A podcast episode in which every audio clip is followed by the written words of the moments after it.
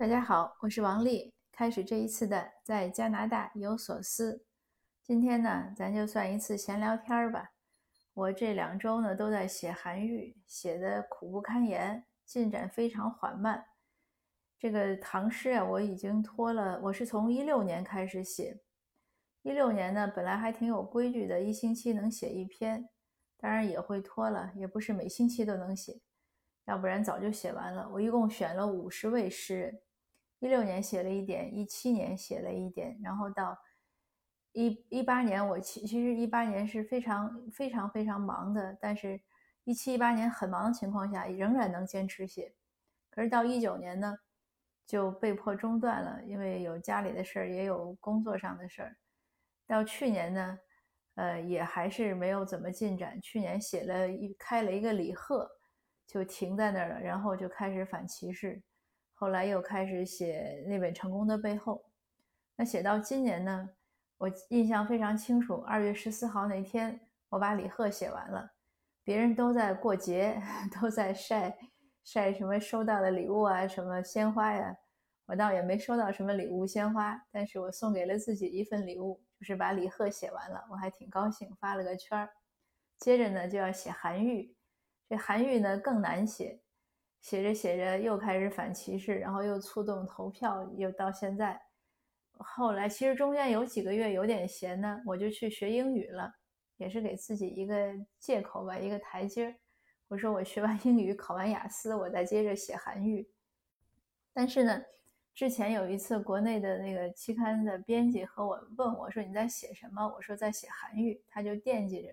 前两天他又催我，他说您韩语写完了没有？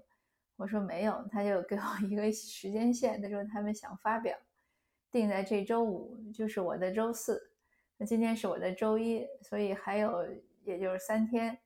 但是呢，我可能还有两三节要写，嗯，就是写在韩愈已经快到他人生最辉煌，但是也最波折的时候，也接近尾声的时候了。嗯，总之还是个挺大的任务。那这一写东西的时候呢，注意力太集中。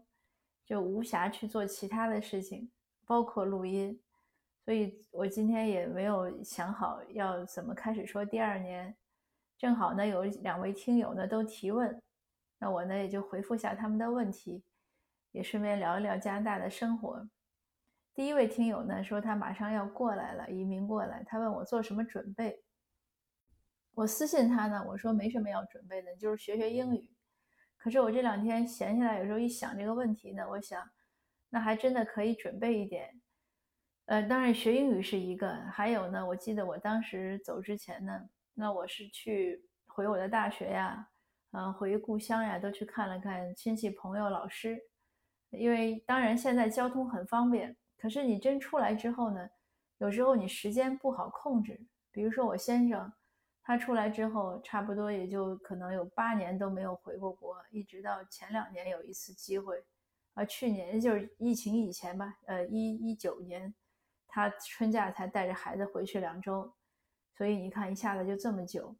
那当然，我其实后面回去的时间还比较多，你总有出差呀，或者是去读书啊这样的机会，可是你也很难说，呃，去做很多你想做的事情。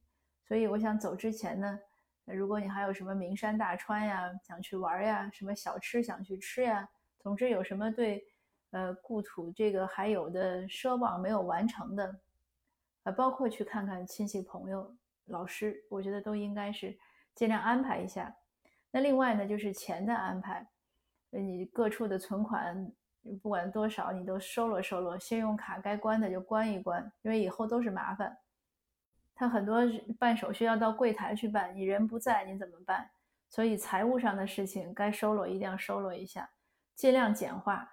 呃，要不然的话，以后也是也是挺烦的。你打电话呀什么去操控也不容易。那还有呢，就是要如果你要搬家，你要收拾一下东西，呃，什么东西该送人的、该扔的、该捐的、该干嘛的，要带过来，因为。新移民呢，有一次的机会，就是你搬多少东西过来都可以，只要是你旧的东西都可不可以不用上税，但是你新的东西一定要上税。呃，这个呢，我鼓励大家要诚实。如果有的人为了移民搬家买了新的东西呢，请你尽量诚实去上税，呃，不要从一开始呢就落一个不好的一个开始，就是一个坏的一个头儿。当然，我也说过，在前面我的节目中，我记得谈过这个，有的人呢搬了很多东西过来，而且全新的，他偷税呢还很得意，那这样呢，我觉得真的是不好。就加拿大社会呢，它是个诚信的社会，我们每一个新加入的人呢，也应该尽量来保持这份诚信。而不是过来要去占便宜，嗯，那样就一开始呢就起个坏头呢，我觉得对未来的生活呢也不好，因为一旦你的价值观和这边格格不入，你在这边呢会越来越难走，会寸步难行，而且因为有些人的就是不好的举动呢，也会给嗯华裔呢带来不好的影响，也给自己添麻烦，而且最关键的小孩在这边长大呢，他的价值观会和这边一样，如果家长的价值观跟不上呢？那家庭关系也会扭曲，所以不要因小失大。那这个就是对呃搬家的做的准备。另外有一位听友呢问我说，呃这边的人对英文字体怎么看？就是英文字要不要写的很好看？呃这边首先呢我自己来说，不管中文英文字，我已经十多年没有写好好写过字了，除了有时候记记笔记，大多数都是打字。而且我现在很多年前其实我就发现我有。这个打字依赖症，如果我要构思一一点东西，哪怕一句广告语，我一定要坐在电脑前去写。我如果拿 拿笔和纸，好像写不出来，这个也是个问题。那说到英文字呢，我小的时候因为中文字写的不好看，我就发心练英文字，所以从初中开始练了一手我认为还不错的古体的花体的英文字，呃，看起来跟那个字帖上的那个花体字差不多。我在国内那么多年呢，也没问题。高考啊，还是各种四六级考试，我都是用我的花体答出来了卷子，我也引以为傲。呃，但是来了这边，我讲过我在 college 里上了一年，上了一个学期英语。刚开始上黑板写呢，我就写了花体，老师没说什么。然后有一位同学悄悄告诉我，因为他已经在 college 里上了一段学，他是韩国人，那个小姑娘她挺好。她说你不能那样写。那样写呢，别人认不出来。你看大家都是怎么写的？我一看大家都是一个字母一个字母写的，就不好看，但是很清楚啊，那我就知道了。所以呢，从那之后呢，我也开始老老实实的，只要是呃在公开场合写英文板书啊什么，都会要写的老实一点，就不会再写花体了。所以我的花体呢就白练了。那所以这位听友问说对英文字体的看法，那这个就是一个真实的反馈。呃，我也我也见过孩子学校的有那个才艺展览，有的小孩那个英文花体写的非常美，而且还有各种艺术化。但是我想那是一种艺术，呃，真正生活中呢，人们写的呢好像还是比较简单的，他也不受那个字体。好像我也从来没有任何听一个人评论另外一个人是评论他的英文字体，那和中文可能我们还是有差异。这个写字这个事情啊，也真的是没办法。因为现在太多的场合都是计算机，那确实写字都会差。当然，像学生，像我小孩考试的时候，包括现在我知道，像雅思考试写作文，他也是要你拿手写。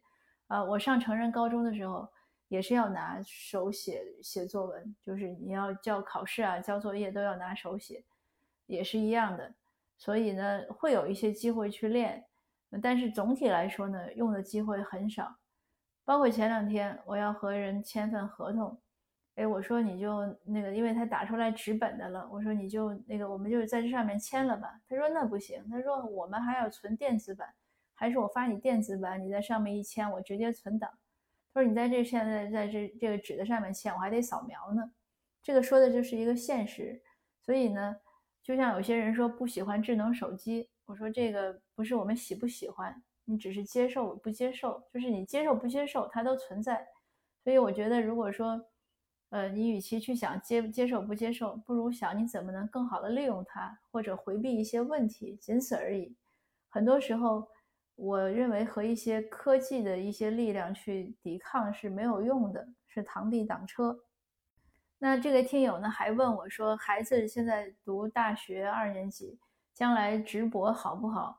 呃，还是先工作再读书，呃，我觉得各有利弊。我自己呢是工作了十多年，又去读的研究生，然后读的博士。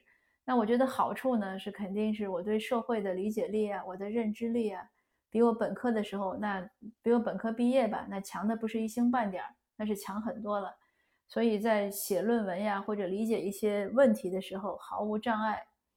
那还有呢，另外一个好最大的好处呢，就是我在读书呢是我自己发自内心的选择，没有任何人强迫。这样呢，我的内动力就强，我就更容易克服一些困难，而且有更明确的一个方向，不犹豫。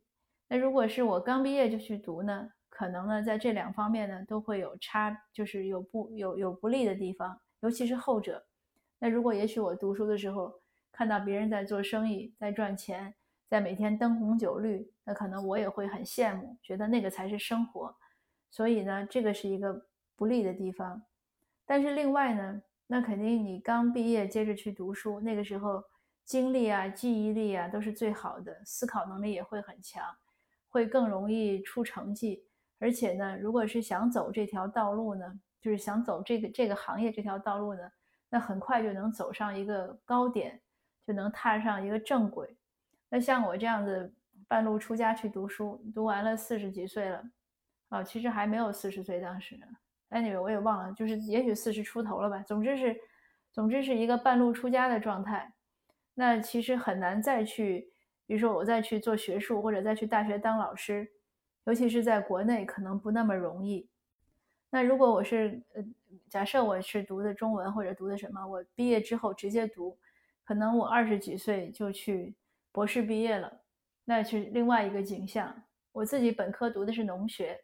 我记得当时我老师也想留校让我读研究生，他就当时鼓励我，他说：“你看我我因为大学毕业的时候不到二十岁嘛，他说你呃不到二十一岁吧，对，他说你看你你接着读五年，你二十六岁出来，你就是农业就是他说你就是全国最年轻的小麦白粉病专家。”这句话我印象非常深刻，当时确实激励了我很长，就是很长一段时间，有好几个月我都想去考考研。可是后来呢，我还是不喜欢那个专业，嗯，我想来想去呢又动摇，而且那个时候身体又不好，所以又放弃了。呃，那但是他这句话呢，确实是给我一个很大的一个一个一个鼓励。我后来写小说的时候也把这句话写进去了，写在了女主人公的身上，因为想想真的是挺美好。如果我真的是爱这个那爱我那个专业，我二十六岁就成为了就博士毕业了，那我后面的路那那多长啊，多好走啊！那肯定是很容易能攀到一个一个的高峰，在学在我的那个行业的那个学术的路上，所以呢，就是说各有利弊。但是呢，那我也我也我也并不后悔，因为我不喜欢嘛。如果那个时候我一定去读了那个，可能读的四十几岁或者三十几岁，我有一天突然想，哎呀，我不喜欢，这不是我要的人生，那我可能也会去放弃，也会出来，比如说做生意啊，或者怎么样啊。当然了，人生很难有假设，我只是说，嗯，要孩子自己去喜欢一个事情可能更重要。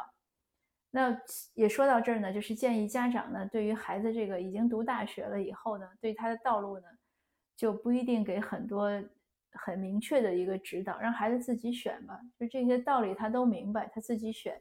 人生总是要有选择的，你选了 A 就一定会放弃 B，就是鱼和熊掌不可能得兼。这个没有办法，人就一定是在选择中成长的。如果他总是不选，总是家长替他选，或者总是又想这个又想那个，那这个人生也过不好，也很拧巴。那今天的分享呢，就到这儿，谢谢您的收听，谢谢您听我 聊天。